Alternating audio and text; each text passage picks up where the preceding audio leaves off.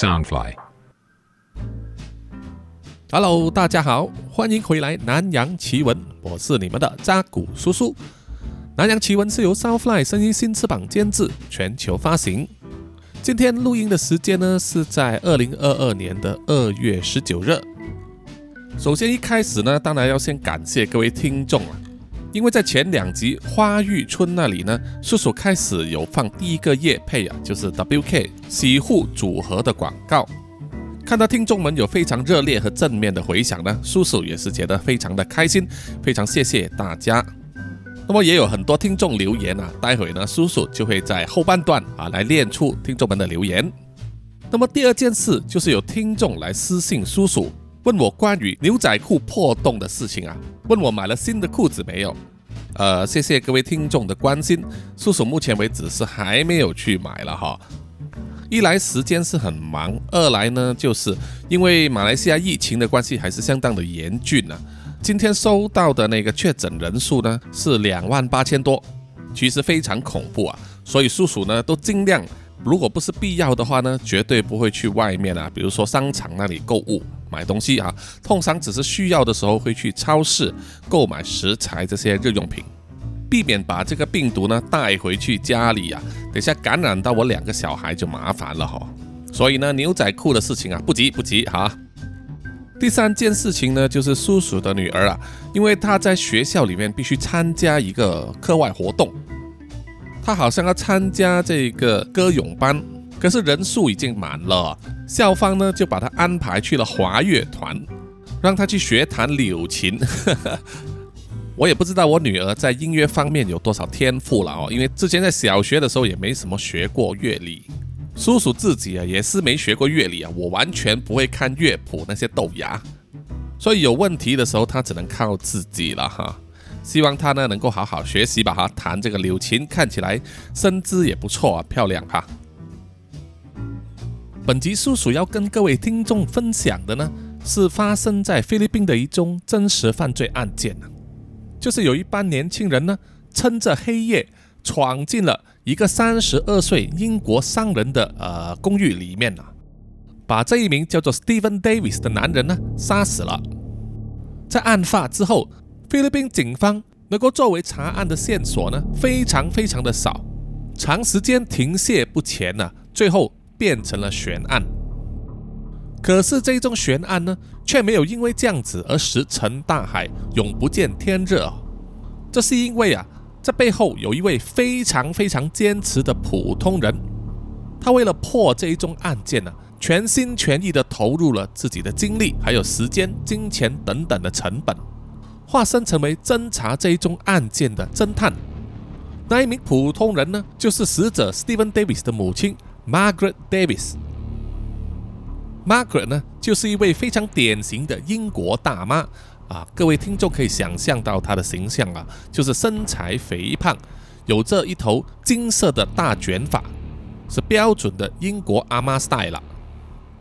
可是如果没有这一位阿妈坚持不懈的努力呢，他坚持要让每一位涉案的人呐，都必须面对司法的正义，都被抓进监牢里面服刑的这一个心愿的话，哈。他儿子的命案可能真的没有水落石出的一天，所以真的是为母则强啊！千万不要小看一位母亲的决心和毅力哈。这宗案件的受害者死者是 Stephen Davis，英国人啊，他出生于一九七零年三月二十七日，被杀害的时候只有三十二岁，非常非常的年轻啊。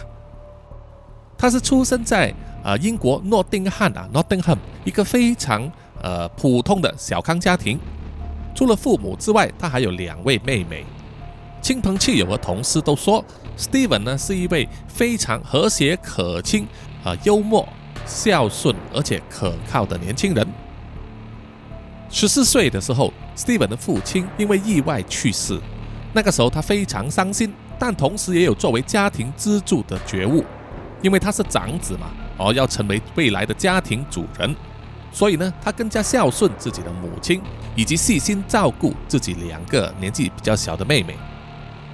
几年之后，他的母亲 Margaret 有了新的对象，幸运的是，Steven 也能够接受，所以啊，他的母亲很快就再婚。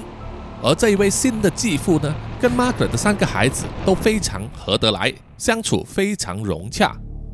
当时刚要成年的 Steven 呢，对电脑这个东西非常感兴趣啊，也立志要在电脑行业发展。在九十年代的时候，电脑行业就像现在的电商或者是区块链科技公司一样啊，非常的有前途。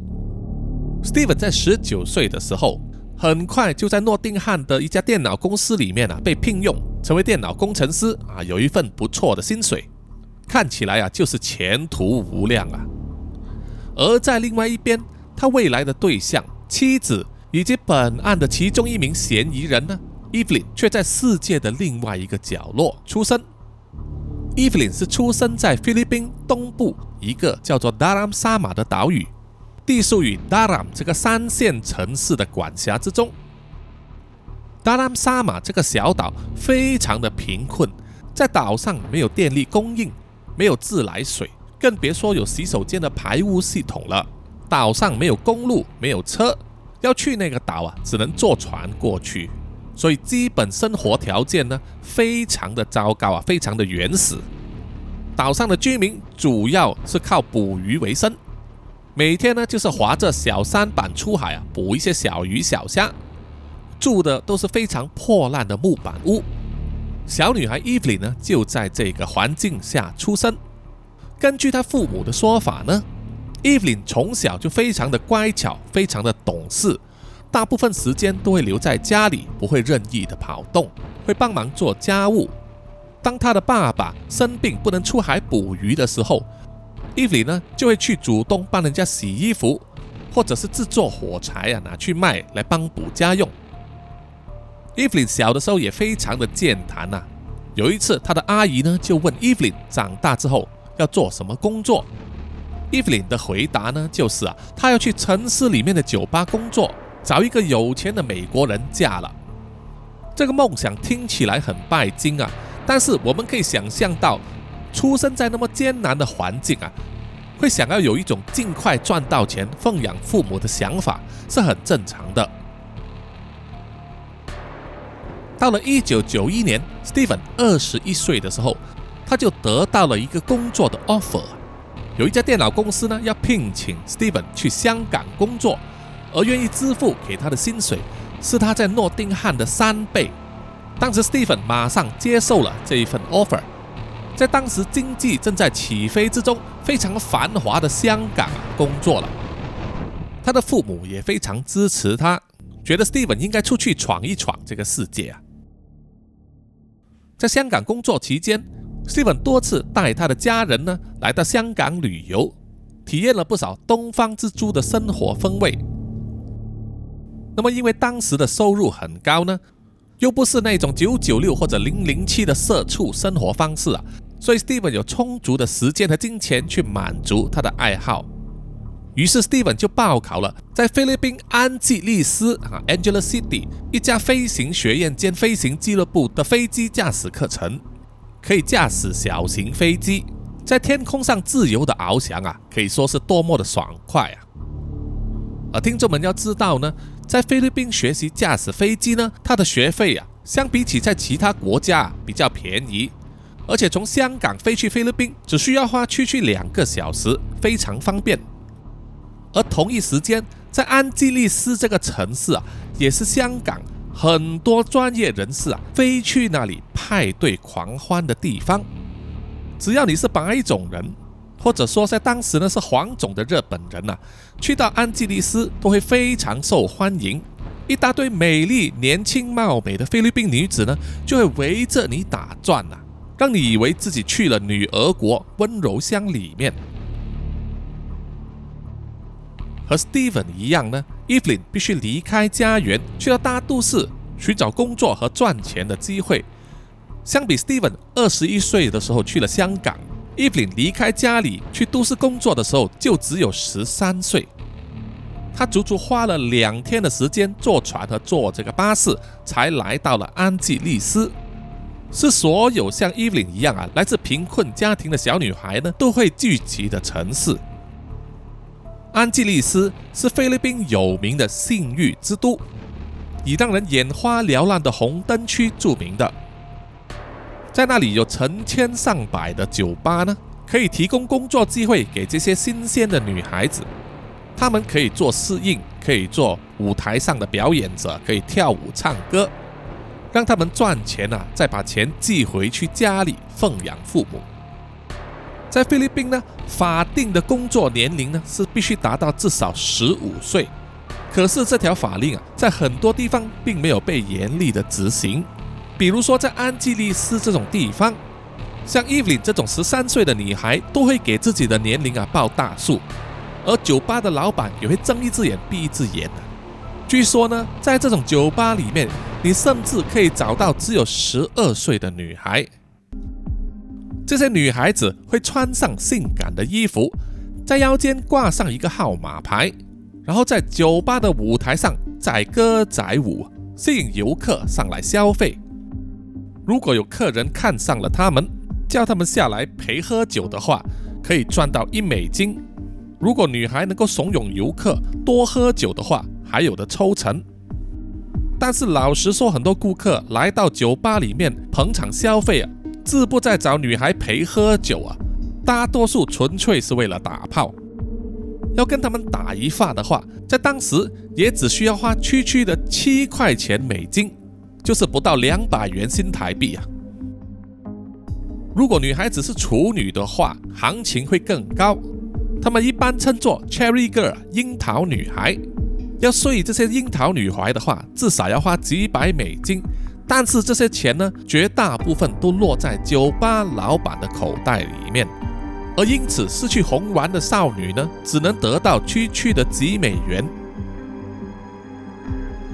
根据后来记者有采访了 Evelyn 的妹妹 Gina，Gina 说呢，Evelyn 曾经跟她提起，她对自己在酒吧里面卖春感到羞耻，可是却被迫于那么做。因为他并没有其他谋生的方法，有时候甚至必须服用这个药物，就是毒品了，才能够应付心理和生理上的压力。所有在酒吧里面工作的菲律宾少女呢，她们出卖的除了是肉体，还有就是她们的青春了。而唯一的心愿或者说是出路啊，就是希望有朝一日能够交到一个有钱的男朋友，带他离开那个地方。从此麻雀变凤凰，而伊琳可以说是当中非常幸运的其中一个。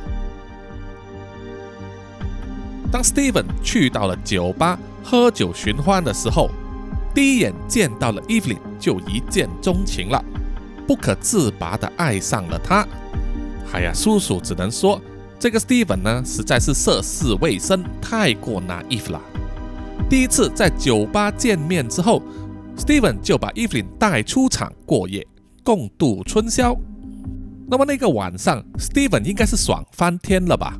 因为到了隔天，Steven 就回去了酒吧找酒吧老板了，并且给了他五百美金，说是给 Evelyn 赎身啊，让 Evelyn 呢从此不必再回去工作，只要跟他就好了。从此之后，Steven 呢就跟 Evelyn 稳定的同居交往。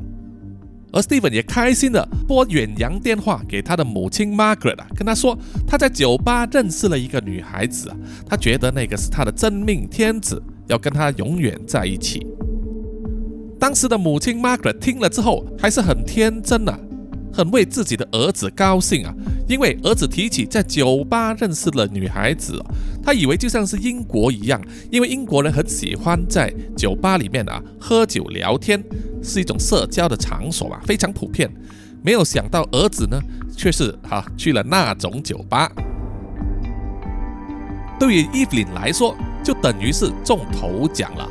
首先呢，Steven 啊非常年轻，他当时大约二十六岁。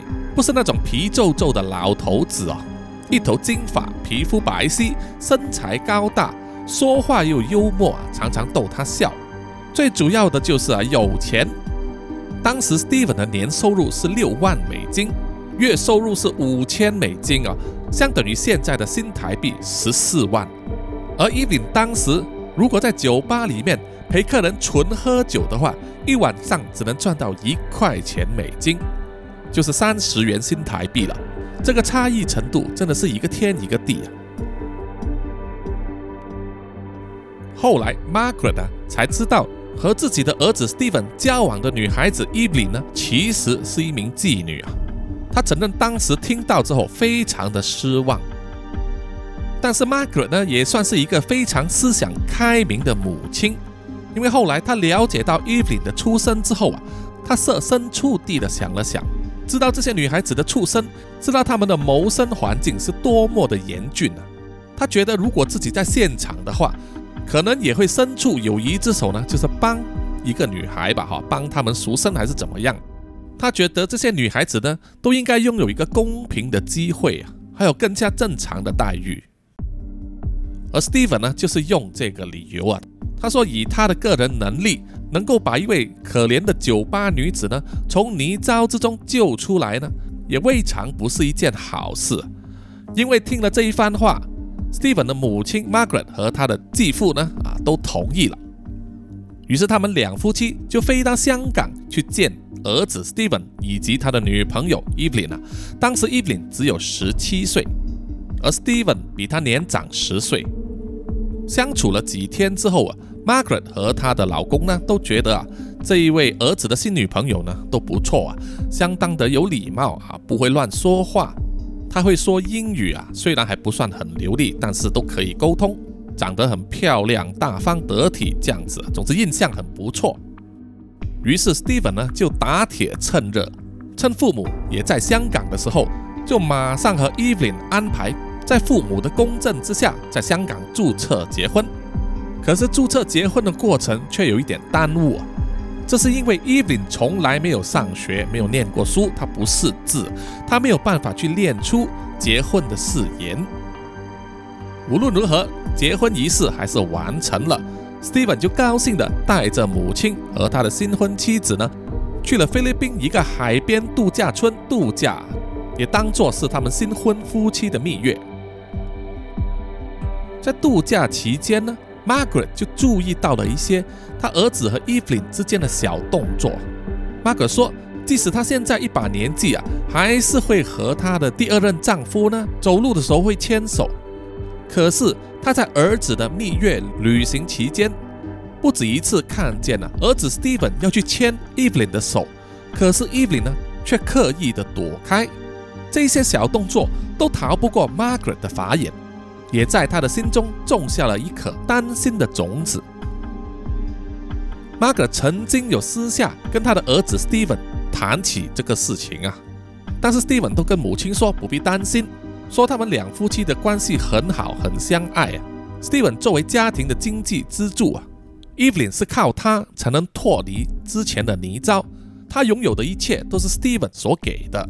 换之言之呢，在这个婚姻关系里面呢，Steven 拥有主导的地位啊，而 Evelyn 就必须一直依附她的老公，因为自从 Evelyn 跟了 Steven 之后，她就没有再工作了。听到了儿子这一番话，母亲 Margaret 当然也无话可说。在一年多之后，Evelyn 就为 Steven 呢生了第一个女儿 Jessica，然后又再过了两年。第二个儿子 Joshua 也出生了。那个时候，Steven 呢就举家从香港搬到菲律宾的安吉利斯，回到那一个 Evelyn 曾经在红灯区上工作的城市啊。可是这一次呢，情况却大有不同，因为 Evelyn 呢已经升级了啊。他们在有钱人聚集的区域呢，住了一间洋房。又聘请了仆人为他们打扫、做家务，还有修剪门外的草地。Steven 每个月给 Evelyn 呢一千块钱美金的家用，就是相等于新台币两万八千元左右。而 Evelyn 并不需要工作啊，她就是过着少奶奶的生活，只需要在家里照顾孩子就行了。也就是从这个时期开始，他们的感情开始生变。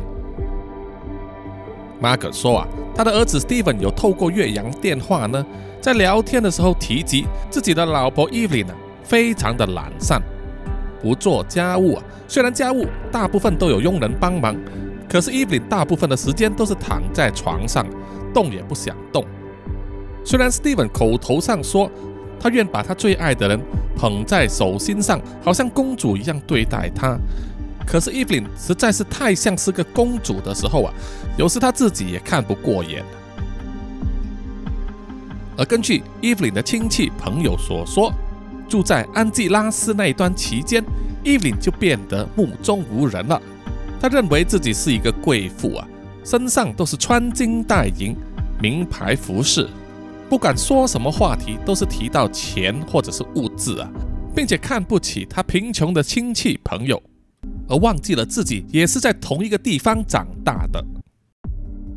除了 Evelyn 的生活有巨大的改变之外，在他家乡的海岛上也是有同样的情况。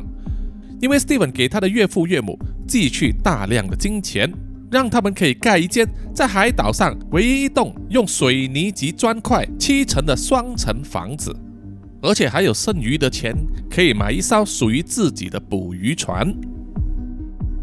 Steven 也花钱呢，请他的岳父岳母。来到安吉拉斯探望伊琳和孙儿们，有时还住在他们家里啊，一住就是几个月，伙食全包。有这样的女婿，算是三生有幸了吧？可是啊，当他的岳父岳母离开了家，回去海岛的时候啊，Steven 就会发现他的家里每一次都会少一些东西，比如说灯泡啦、小电器啦、收音机啦、电饭锅啦。滤水器啦，等等，任何只要双手可以拿的东西呢，他们都会顺手牵羊的带走。而 Evelyn 会觉得是 OK 的，这一点会让 Steven 觉得有所不满。两个人常常会为此啊争论。Evelyn 就说他的父母有需要，为什么不能从家里拿走呢？而 Stephen 就说，如果他们真的有需要，直接开口就行了，他可以付钱去买新的，而不是直接从家里拿走。这很明显就是其中一种文化的差异所产生的冲突。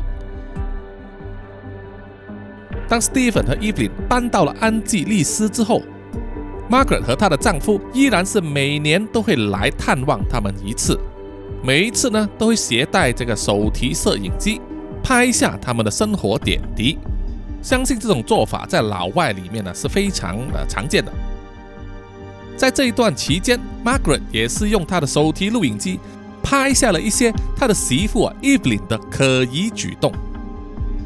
Margaret 说，每次看到 Evelyn 呢，都是一个人在远处按着手机发送信息，或者是和某人讲电话，神秘兮兮的，有时又会咯咯的笑起来，让人生疑。对于 Margaret 以及她的丈夫啊这种见惯世面的人来说，很明显，他们第一个念头就想到，Evelyn 应该在外面有一个男人，啊，她的举动非常明显，他在外面很可能是有一个小白脸了。而 Margaret 和她的丈夫也亲眼目睹，Evelyn 和 Steven 在相处的时候，Evelyn 常常向她的丈夫发脾气，责骂他，并且把大部分照顾孩子的事务呢都交给丈夫。其实当时除了 Margaret 之外，还有另外一个人也怀疑 Evelyn 在外面有小白脸，那个人就是 Evelyn 的亲妹妹 Gina 了。Gina 搬进来他们的洋房同住啊，作为照顾两名孩子的保姆。Gina 说她曾经私下有跟 Evelyn 对峙啊，关于她在外面有男朋友的这个谣言。经过他多番的追问之后，Evelyn 自己亲口承认了。他也承认自己和 Steven 之间的夫妻关系出现了裂痕。那么，那名小白脸到底是谁呢？那么，在叔叔接下去说之前呢，请容许叔叔啊来一段夜配。在这里要推荐给听众朋友们的这个产品呢，是台湾专业沙龙新创品牌啊，W N K 他们的明星产品啊是迟来的礼物系列，包括有洗发精和润发素。还有另外一个就是许愿精灵沐浴露了。他们的产品主要成分有医美等级的仿生三生态、五生态、六生态、黄金悬浮花、氨基酸、小麦蛋白、锁水磁石、金盏花，再加上法国进口的香精，所以使用之后啊，味道非常的芬芳，又不会太过刺鼻啊，刚刚好。用过之后啊，一定是信心满满啊，会让你发自内心的喜欢。单价呢是从新台币五百九十九起啊，使用南洋奇闻的专属链接购买的话，可以享有两件九折、三件八五折，通通都免运费。你可以选择宅配到府，或者是去超商取货，非常非常的方便啊。W N K 洗护组合呢，真的是台湾好产品啊！希望各位听众能够多多支持，而使用南洋奇闻本集 Podcast 资讯页里面的南洋奇闻专属链接，点击进去啊，就能在网上购买了。谢谢大家啊，谢谢。好，我们回到本集的真实犯罪案例啊，在一段看似幸福的异国之恋呢。英国电脑工程师和菲律宾酒吧女郎的一段婚姻，他们育有两名子女啊。可是结婚还没有到七年，就开始有七年之痒，而发痒的那个人却是他的太太 Evelyn。他在外面有一个小白脸，而那一名小白脸呢，就是在他们那一个社区工作的保安人员。他的年收入只有一千美金，相等于 Evelyn 一个月的家用。这个小白脸的名字叫做阿诺阿多内，以下呢，叔叔就简称他叫做阿诺。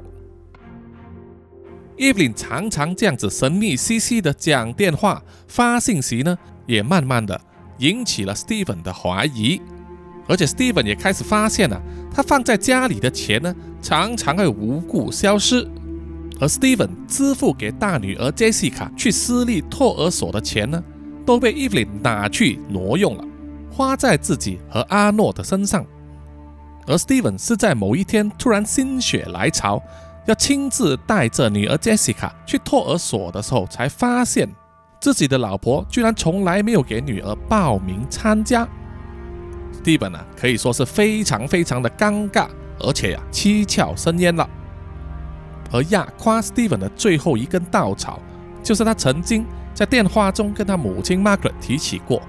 Evelyn 居然典当了他们的结婚戒指，用那些钱买了一台机车送给她的男朋友阿诺，好方便他载她出游，两个人去幽会。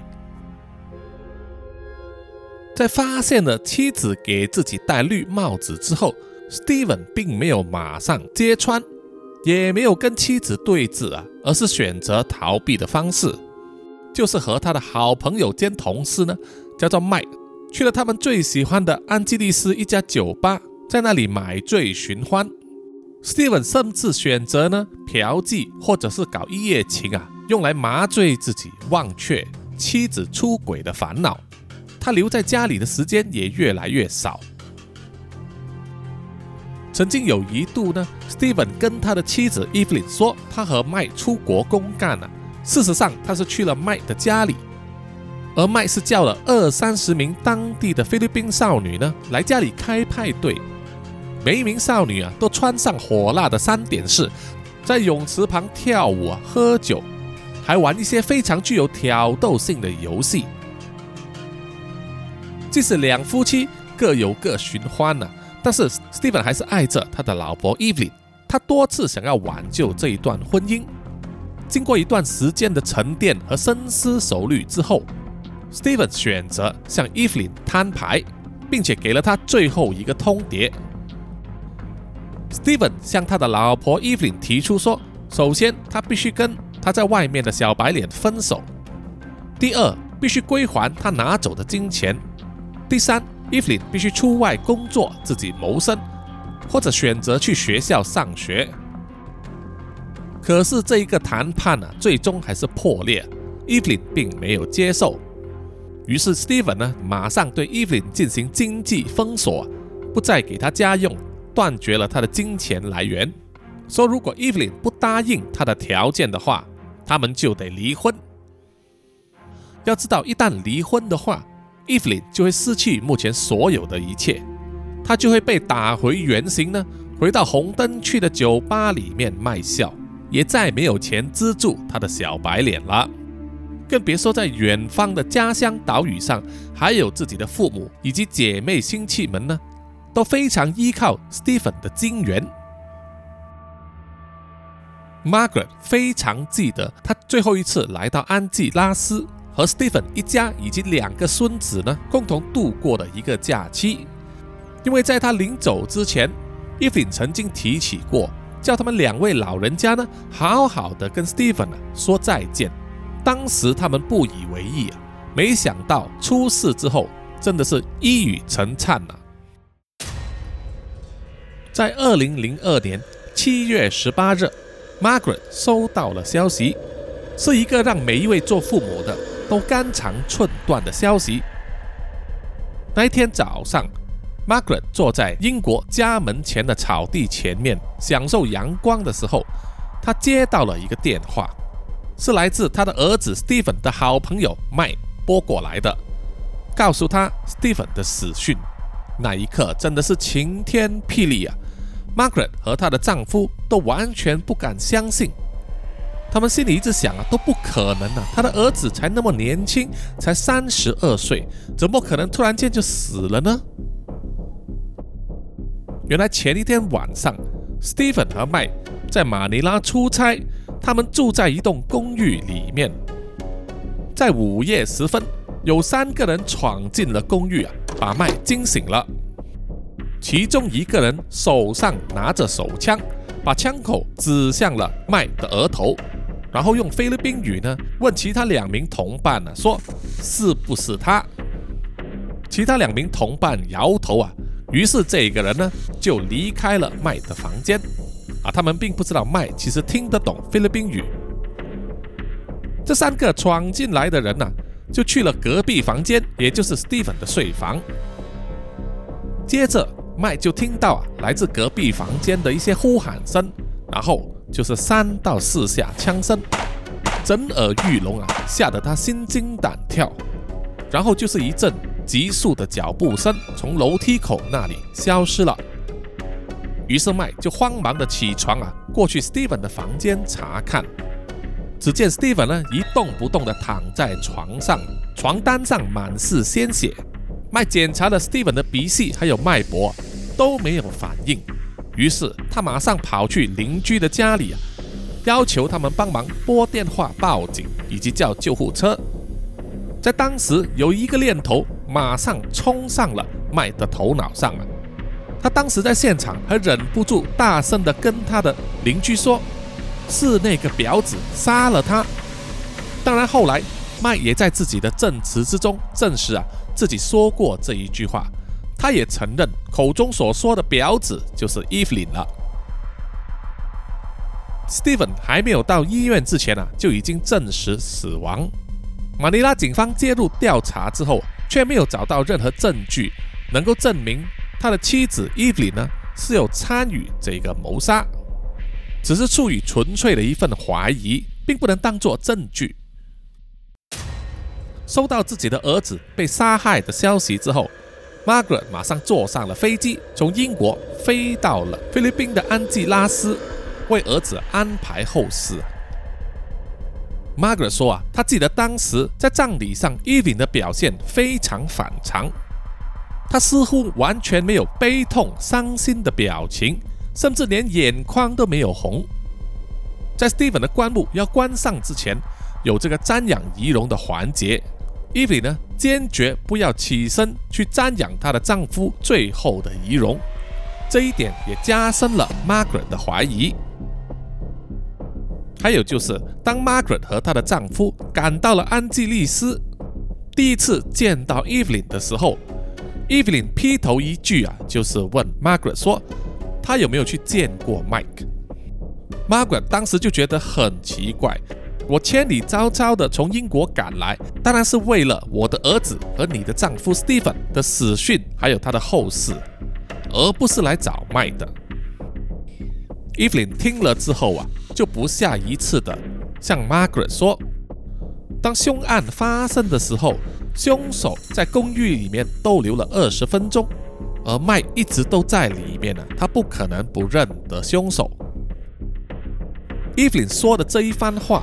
让 Margaret 觉得背脊发凉，因为他第一个感觉呢，就是觉得 Evelyn 尝试啊带风向，要他们去怀疑策谋杀害 Steven 的是他的好朋友兼同事 Mike。从那一刻开始，Margaret 和她的丈夫就怀疑 Evelyn 和自己的儿子的死有关，于是啊，他就开始了用记事本记下了所有和 Evelyn 有关的互动，每一句话、每一个动作，他都写下来。马尼拉警方对这宗命案的调查呢，进度非常缓慢，因为非常缺乏证据，现场也没有留下什么蛛丝马迹。最初，警方怀疑呢是 Steven 的生意上一些敌对的公司所为，可是去了他的公司调查之后啊，发现他们的公司待遇很好，在行内的声誉也很不错，根本没有到要杀人的这个地步。所以警方查到这里之后啊，就没有办法再继续查下去了。于是几个月之后，就变成了一宗悬案。把所有资料和档案呢，都收在冰冷的档案柜里面。但是啊，唯一坚持不懈要查出真相的，还有一个人，就是 Steven 的母亲 Margaret 了。他发誓啊，在他把 Steven 的命案查个水落石出之前，他绝对不回去英国。于是他用他自己的钱，聘请了一位在安吉利斯当地的私家侦探啊，他以前当过警察。有丰富的查案经验，于是这位侦探就接下了任务，在 Stephen 去世之后，对 Evelyn 的动向进行二十四小时无间断的监视。他就发现啊，有两个人定期会来探访他，一个是 Evelyn 的小白脸，也就是那位保安人员阿诺了，而另外一个人，这是阿诺的同事，也是一名保安人员。收到这份资料之后，Margaret 就将这个资料交给了马尼拉警方。警方就传召了阿诺和他的同事一起去警局接受问话。在那里，Mike 呢就认出了这两个人就是枪击命案当天晚上闯入公寓的三个人之中的其中两个。于是阿诺和他的同事啊这一位保安人员呢就被警察逮捕了。即使如此，Margaret 的脚步并没有停下来啊！她一定要找到幕后的主使人，而她相信啊，那个人就是自己的媳妇 Evelyn 了。而接下来的两个月之内啊，Margaret 在菲律宾的生活也是非常的煎熬，因为他们多次收到不明的恐吓。据说就是因为阿诺被捕，他的朋友呢就对 Margaret 啊进行恐吓，想要使他打退堂鼓。不再追查这宗案件，而那一位私家侦探也是以 Margaret 的人身安全为理由，劝他早日离开菲律宾。可是 Margaret 还是坚持留下来啊！他还有最重要的东西还没有带走，就是他的一双孙儿 Jessica 和 Joshua 了。他想要把这两个小孩子带回去英国和他们同住。于是啊，他就趁这一个周末呢，说服了 Evelyn 把两个孩子呢留给他在家里照顾。可是 Evelyn 只是留下了大女儿 Jessica。Margaret 在无计可施之下，就带着 Jessica 呢，漏夜坐了飞机，带着儿子 Stephen 的骨灰回去了英国。当 Margaret 把她的孙女 Jessica 带离母亲的怀抱之后，他的下一个目的就是要救出自己的孙子 Joshua。Evelyn 把 Joshua 交给自己的父母，住在达兰山脉海岛的那个老家。Margaret 就委托了那位私家侦探，特地去了一趟那个海岛，找上了 Evelyn 的父母，跟他们商讨，并且愿意支付他们两百美金的这个代价，以作为把 Joshua 带走的条件。对两位住在海岛上的贫困老人家来说，那两百块美金几乎是等于他们一年的收入，而且他们本身也没有什么多余的钱啊，可以妥善的照顾一个小婴孩。再多几年，他就必须开始上学啊，那就是一笔庞大的支出。于是经过左思右想之后，认为啊，Joshua 跟他在英国的外公外婆呢更好，更有出路。他们有钱可以提供给他应有的教育。他们就同意了条件，将 Joshua 交给这位私家侦探带走。于是啊，从 Margaret 带着孙女 Jessica 和 Stephen 的骨灰回到英国之后的两个月她又再一次和自己的孙儿 Joshua 相逢了。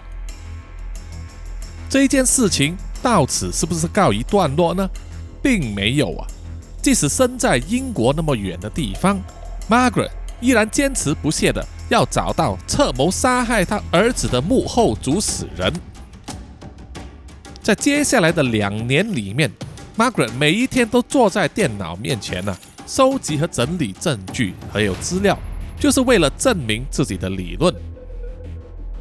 这一项工程的耗费非常巨大，除了付钱给私家侦探之外，还有花在办理两名孙儿护照的钱，甚至呢，他还必须支付汽油津贴给菲律宾的警察，作为他们把疑犯还有证人们呢带回去警局问话的代价。他们一共花费了不少于五万五千美元，就是相等于两百多万台币啊，就是为了找到一个真相。把真正害死他儿子的人绳之于法，而真正协助 Margaret 破案的关键就在 Evelyn 的一位亲戚的证词上。这位亲戚就是 Evelyn 的阿姨。当 Margaret 和她的丈夫都留在菲律宾的时候啊，就和这位阿姨呢结交成为好朋友，一直以手机短信啊作为联系。在 Steven 被枪杀的命案发生之后。这位阿姨答应要帮助 Margaret 啊，因为她说她也是一位母亲，了解她的丧子之痛。整个命案的关键人物就是在一个叫做 Robin Budas 的男人身上。Robin 是 Evelyn 的妹夫，Evelyn 的妹妹 Gina 的丈夫。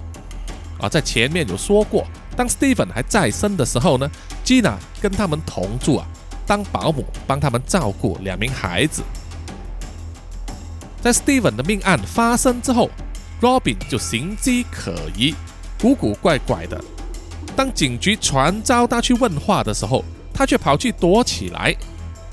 Evelyn 的阿姨知道 Robin 啊藏匿在哪里，于是 Margaret 就希望啊这位阿姨去说服 Robin 出来自首，好好交代他所有知道的东西。经过一番唇舌之后啊，终于说服了 Robin 出来去警察局自首。他也承认，他是当天晚上闯进那栋公寓里面，涉及枪杀 Steven 的三个人之中的第三人。为了减轻罪行，他愿意出任污点证人，说出整件事情的来龙去脉。于是这一宗悬案才有水落石出的一天。根据 Robin 的证词啊，在二零零二年七月十八日的晚上，大约十一点钟左右。Evelyn 带着阿诺还有另外一名保安人员呢，来找 Robin 啊，叫他跟他们一起出去。Robin 说他当时并不知道目的地是要去哪儿。他们坐上了车子，车子就开去了市区。最后，车子就停在 Stephen 和麦所住的公寓楼下。Evelyn 将公寓的钥匙交给阿诺，于是阿诺呢就带着他的朋友和 Robin 呢就走进了公寓。用钥匙打开了屋子的门，闯进去寻找 Stephen。Robin 说，当时呢，负责开枪的人就是阿诺。他先对 Stephen 的身体开了两枪，然后又再补两枪，然后就带领着其他两个人呢，匆忙的离开公寓，走下了楼梯，回到车子里面了。一直在车里面负责望风等待他们的 Evelyn 呢，就马上开车逃逸。Robin 又说，在车里面呢，Evelyn 告诉所有人，她的丈夫 Stephen 是一名百万富翁。如果 Stephen 死掉的话，他将会继承他所有的财产。凭着这一份非常有力的证词呢，Evelyn 的情夫阿诺和他的同事啊，就双双被告以杀人的罪名啊，被法庭判处终身监禁。而 Robin 因为转做污点证人。提供了关键的证词，指证出真正的杀人凶手啊，所以他才可以被无罪释放。到了二零零四年的二月，Evelyn 也被警方逮捕，以作死杀人的罪名控上法庭。Evelyn 在法庭上一直都坚持自己是无辜的，她很爱她的丈夫，也很爱自己的儿女，并没有杀死丈夫的意图。可是指控他的证据啊非常明显，最重要的物证就是公寓的钥匙了。伊芙琳在法庭上说，在命案发生当晚啊，他是在家里睡觉，可是却被邻居看到他在凌晨时分才回到家里啊。一共有十四个人的口供指证伊芙琳呢，当晚确实有外出，而没有证据可以支持伊芙琳自己的论点。在审理期间，Evelyn 就被扣留在监狱里面长达七个月啊。唯一有来探访她的是她自己的父亲，而她的其他亲戚朋友都在法庭上提出证词啊，指控 Evelyn 呢意图杀害自己的丈夫 Stephen。在法庭宣判的前一天，Margaret 和她的丈夫大老远从英国飞来菲律宾的马尼拉。要亲自听取法庭的判决，这是他们等待了两年半之后所期待的一个结果。二零零四年十一月二十五日，法庭宣判，Evelyn 唆使他人谋杀亲夫罪名成立。他虽然逃过了死刑啊，在菲律宾死刑是绞刑，可是却被判以最长年限的终身监禁，也就是啊，必须坐牢四十年。而且不容许保释或者提早出狱，可以说是罪有应得。而听到了这个判词之后啊，作为母亲的 Margaret 也放下了一颗常年悬在心头上的大石。可是看到自己的媳妇被判坐牢啊，Margaret 当然也高兴不起来。毕竟啊，他们曾经也是一家人，而且他现在也失去了他最爱的儿子。但是无论如何呢，接下来他就能够集中心思呢，专心的去养大他两位孙子了。而说到这里啊，叔叔也不得不佩服这位母亲的毅力还有坚持，费尽心思要破解他儿子的悬案。所以各位听众啊，千万不要小看一位母亲的能力哦。好的，本集的南洋奇闻真实犯罪故事啊，就到此结束。谢谢各位听众的收听。有什么意见或者回馈的话，欢迎到南洋奇闻的 IG、Facebook、YouTube、Apple Podcast、Mixer Box 等等的平台呢，给叔叔留言或者点赞哦，非常谢谢大家。好，那么接下来呢，就是念出听众们的留言时间。首先是在 YouTube 上哦，这一位听众叫做 Tracy Lin，他说从一百一十八集回顾来的哈，因为喜欢故事的主角 Sam。啊，他这个留言呢是针对第九十集《暗夜之女奇案篇》所留的。啊，他说 Sam 实在是太可爱了，哈哈。叔叔说故事清晰，尤其音效很精准，让我忍不住一个接一个故事听下去。谢谢你啊，谢谢 Tracy，请继续啊听我这个南洋奇闻，Sam 还有在后面出场哦。然后下一位听众呢，就是他的名字好长哦，叫做习近平确诊武汉肺炎。他留言说故事超棒，谢谢叔叔辛苦了啊，谢谢你的这个支持和赞美。接下来的留言是在 IG 上，针对第一百三十三集《花玉村》上集啊，开始有这个叶配的那一集哈。我们的南洋侦查员 Ralph 就说：“小剧场实在笑死我了，我也想购买了哈，谢谢你，谢谢你。”第二位呢，听众是 Mamo 幺二四三二幺，他说：“啊，回家又有新故事可以听了。”啊，谢谢你。接下来就是南洋探险家 Jimmy Chin，他说：“这个叶配很可以，谢谢你的支持和肯定哈。”然后是听众 Lancer 三幺幺三幺，他说这次的故事是真实事件改编吗？也太过分了吧！是说超期待后续的。另外特别著名呢，小剧场真的超好笑，希望苏拉雅也可以出现夜配啊。啊，谢谢你，谢谢你。呃，就是说，叔叔呢，呃，是因为特别了解了大陆的徐州八孩事件啊，所以才写了这个故事哈。所以希望各位听众呢，听了之后，如果不懂徐州八孩事件呢，请大家去 Google 一下哈。你就会发现呢，所谓中国崛起啊，全民小康、全民脱贫的中国啊，其实在他们的偏乡地区呢，和一百年前根本没有什么变啊，一样那么野蛮啊，那么的滥权，那么的包庇，那么的黑暗啊，连他们中国人自己都看不过眼啊。在徐州就是有人专门去拐带别州的那一些呃少数民族少女啊，把她抓来徐州卖给当地的这些农村的人啊，当他们的生育工具。而且在近二十年来呢，徐州这个地方少数民族的人口突然暴增了十万人啊！你可以想象这十万人从哪里来？当然有可能是有少数民族搬迁过来啊。但是如果说有一半的人是被抓来的呢，你就可以想想看，这个受害者到底有多少人？好，下一位听众呢，就是 T Y U 七八九四幺二，他说看到叔叔更新，我就放心了，爱心爱心，今天上班又是愉快的一天啊，谢谢你的支持啊，叔叔呢是每周二更啊，每星期一和星期五就有更新了，所以到目前为止呢，都还没有拖期拖稿啊，好，请你追踪关注叔叔南洋奇闻的这些社交媒体账号，就可以定期收到这个更新了。然后下一位听众是央烟汉，他说这一集配上时事超有感的，希望救援一定要成功啊！故事里听到那些男人竟然把女人当作奴隶物品，真的超级生气，好想立刻冲到故事里面呃的村子啊，帮主角团一起打爆敌人呐！谢谢你，谢谢你，不要冲动啊，叔叔会帮你解决他们。接下来就是在 IG 上针对。W N K 西户组合的那个南洋奇闻小剧场的漫画哈，这一位听众 Peggy 林佩奇就说：哈哈哈哈，我快笑死了！啊，谢谢你哈。第二位是 Dolphin Lau，他说：其实嫂子婆婆找了很久，终于找到了。哈哈，是的。然后就是南洋探险家 Jimmy Chin，他说：干爹啊，他要哭了啊！谢谢你为叔叔找到叶佩感动哈。然后这一位听众是 P J D B L 十，他说这个梗我喜欢。然后就是南洋侦查员三十三，他说是干爹啊，恭喜叔叔！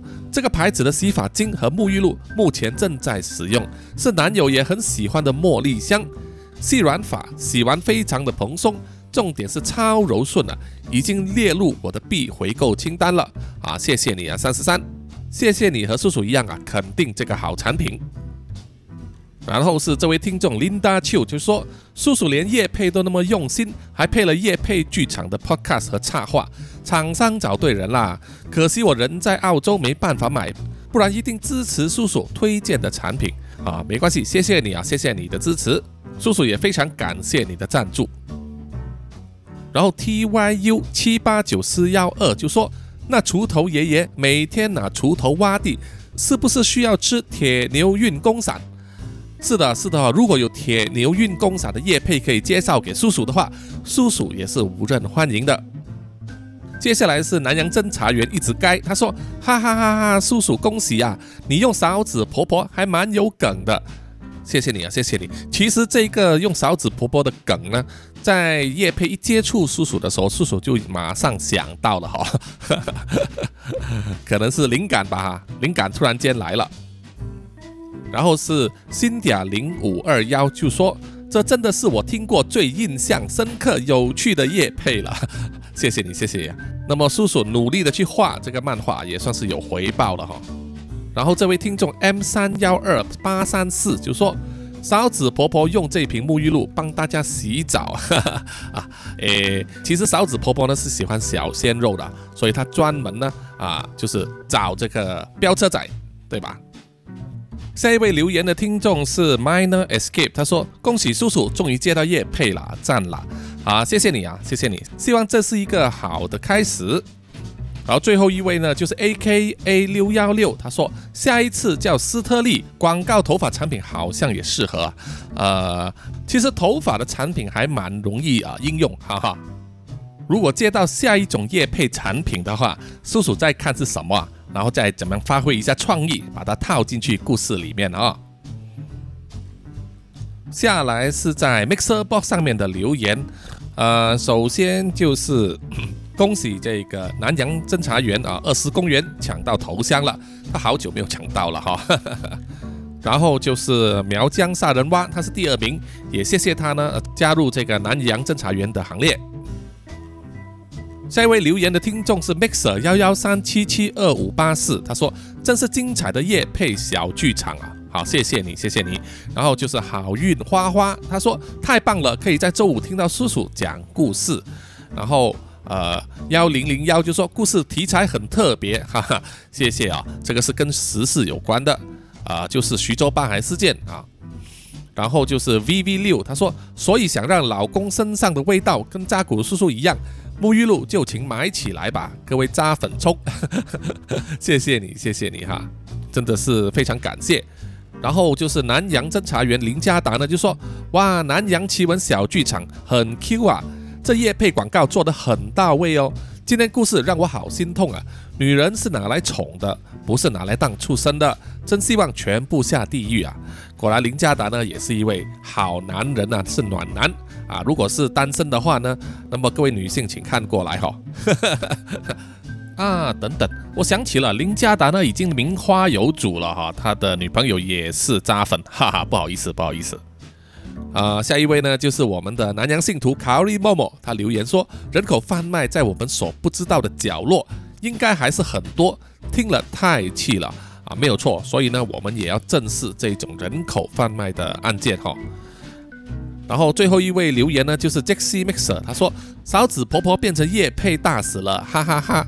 啊，没有错哈，还有锄头爷爷还没出来呢哈，看下一个叶配是什么产品啊？能不能让呃锄头爷爷出场啊？好的，本集听众留言呢，暂时就是这么多了哈。最后呢，请让叔叔谢谢感谢啊所有南洋奇闻的赞助者，首先就是南洋探险家 Jimmy Chin、Johnson Wang、Aaron Yu、Eliza Ma。然后就是南洋侦查员二四公园图子 Ralph Wu 一直街 Sandy Lee 真爱笑三十三洪志伟 Kinas 林家达蔡小桦肖玉莹，然后就是南洋信徒 Adam Loxley 林奕晨 Fiona Chong 黄汉林 Linda 刘毛毛，谢谢你们啊，谢谢你们的赞助，也希望所有听众呢，如果需要用到洗护产品的话，请考虑一下叔叔在叶片里面推荐的。W N K 洗护组合哦，那么我们下一集再见哈，拜拜。